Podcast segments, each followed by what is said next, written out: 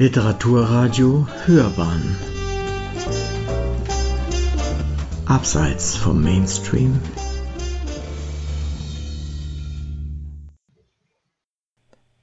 Ägypten. Ein Blick auf Gizeh von Dieter R. Fuchs.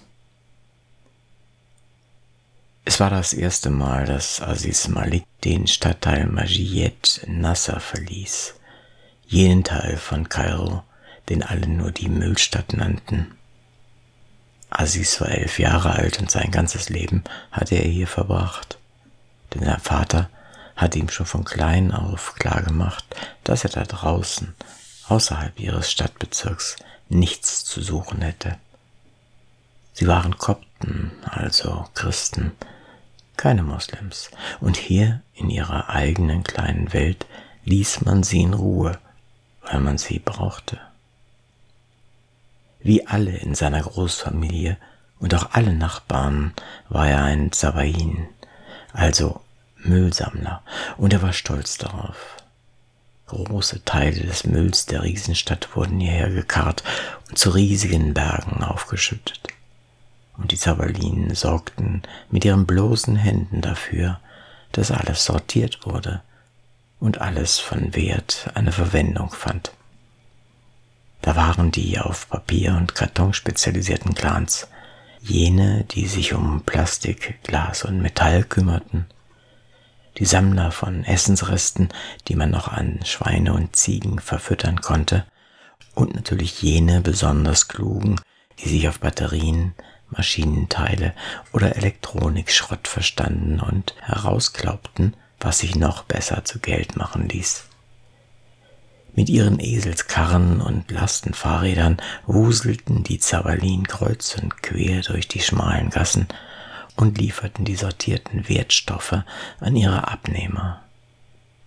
Sie waren für Kairos Überleben so wichtig wie der Verdauungstrakt für einen Menschen. Das sicherte den Savalin ein Auskommen, denn auch wenn der Verdienst sehr klein war, so reichte es doch fürs tägliche Sattwerden. Mehr brauchten sie nicht zum Leben. Aziz und seine zwölfköpfige Familie wohnten in einem selbstgebauten Holzverschlag auf dem Flachdach eines der verschachtelten und verwahrlosten Häuser inmitten der Müllberge, so wie alle hier ohne Miete zu zahlen und ohne sonstigen Kosten. Das Trinkwasser holten die Kinder in Eimern von einem der öffentlichen Brunnen und zum Waschen und Baden diente ein Gemeinschaftsraum unten im Gebäude. Ein einfaches Dasein, aber sie kannten es nicht anders. An manchen Tagen bot sich Aziz an bestimmten Straßenecken zusätzlich als Tagelöhner für alle möglichen anderen Arbeiten an. Mal ergatterte er einen Job auf einer Baustelle oder als Packer fürs Be- und Entladen von Lastwagen. Mal heuerte man ihn an für das Ausheben von Sickergruben und Reparaturen an der maroden Kanalisation. Aziz war kräftig, man sah ihm an, dass er es gewohnt war, zuzupacken, und das war viel wert in seiner Welt. Auch an diesem Tag hatte ihn einer seiner älteren Brüder zur großen Sammelstelle der Tagelöhner direkt unterhalb des Mukatam-Hügels geschickt.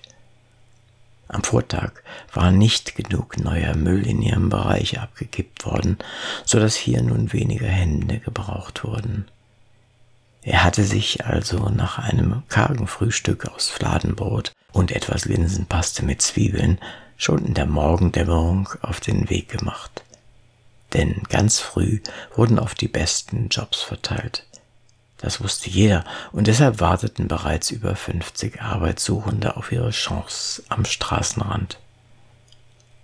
Es dauerte fast zwei Stunden, bis er ausgewählt wurde, in dem Gedränge und Geschrei, das jedes Mal entstand, wenn jemand Handlanger anheuern wollte. Es war ein großer Mann mit einem Pickup, der Leute für Abrissarbeiten suchte, der nach sechs jungen Männern auch ihn auswählte, so dass er überglücklich auf die Ladefläche klettern durfte.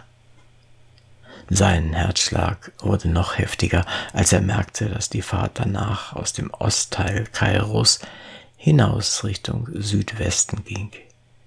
Weiter, als er jemals gekommen war, nach Gizeh.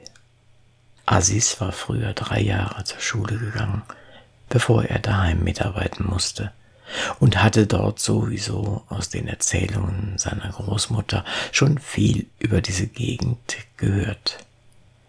Er erinnerte sich auch gut an die Erzählungen über die großen Pyramiden in Gizeh, die aus einer lange vergangenen Zeit sein sollten, als hier mächtige Könige herrschten und mit ihrem Volk in Reichtum und Überfluss lebten.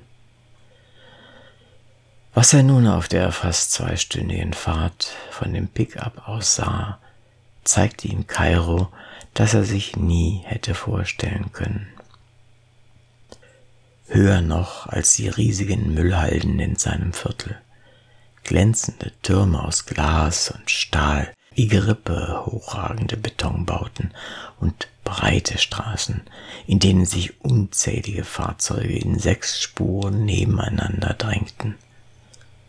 Daneben reihten sich glänzende Paläste aneinander.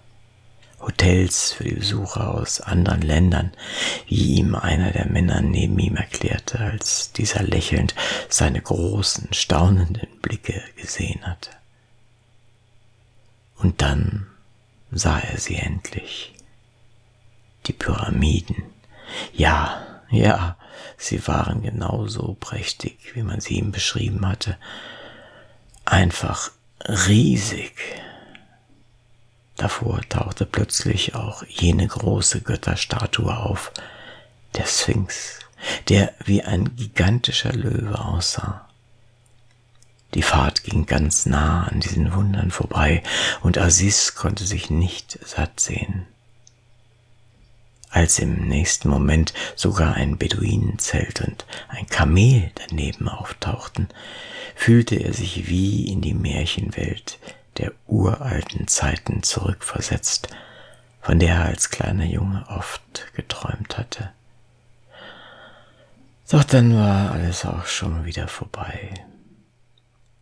Der Pickup bog auf ein von einer hohen Mauer umgebenes Gelände ab, in dem mehrere Baracken aus Wellblech standen. Der Boss wies sie alle in ihre Arbeiten ein, und die nächsten langen Stunden bis zum Sonnenuntergang schuftete er zusammen mit drei Dutzend anderer Tagelöhner, denn alles sollte abgerissen und auf bereitstehende Lastwagen verladen werden. Von dem Glanz ringsum sah Sis während dieser Zeit nichts mehr. Die Mauern waren einfach zu hoch. Aber später, auf der Rückfahrt in den Ostteil von Kairo, da konnte er trotz der Dunkelheit noch einmal einen langen, sehnsüchtigen Blick auf die Pyramiden werfen, denn sie waren mit grellen Scheinwerfern angestrahlt, und über den Himmel huschten bizarre Laserlichtreflexe jener Show, die man dort für die Touristen veranstaltete. Auch hiervon hatte er gehört, aber sich nicht vorstellen können, wie schön das war. Nun wusste er es, und er würde es auch nie wieder vergessen. Als Aziz dann später am Abend im Kreise seiner Familie saß und sie gemeinsam aßen, sprudelte er fast über vor Begeisterung und erzählte ihnen von dem, was er gesehen hatte. Dann legte er stolz die 200 ägyptischen Pfund vor seinen Vater ein Verdienst, für den man zwei, drei Tage Müll sortieren müsste. Das Lob tat ihm gut und das Glück der Familie wurde gekrönt, als dann der älteste Bruder als letzter heimkam. Er hatte auf dem Heimweg einen entsorgten Kühlschrank aufgeladen und mitgebracht, den man leicht reparieren konnte. Ein wahrer Glücksfund. Was für ein wunderbarer Tag. Mehr Glück hätte sich Aziz nicht vorstellen können. Sie hörten Ägypten, ein Blick auf Gizeh von Dieter R. Fuchs. Es las Uwe Kulnick.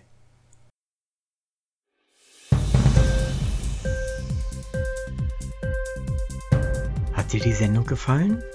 Literatur pur, ja, das sind wir. Natürlich auch als Podcast. Hier kannst du unsere Podcasts hören. Anchor, Spotify, Apple Podcast, iTunes, Google Podcasts, radio.de und viele andere mehr.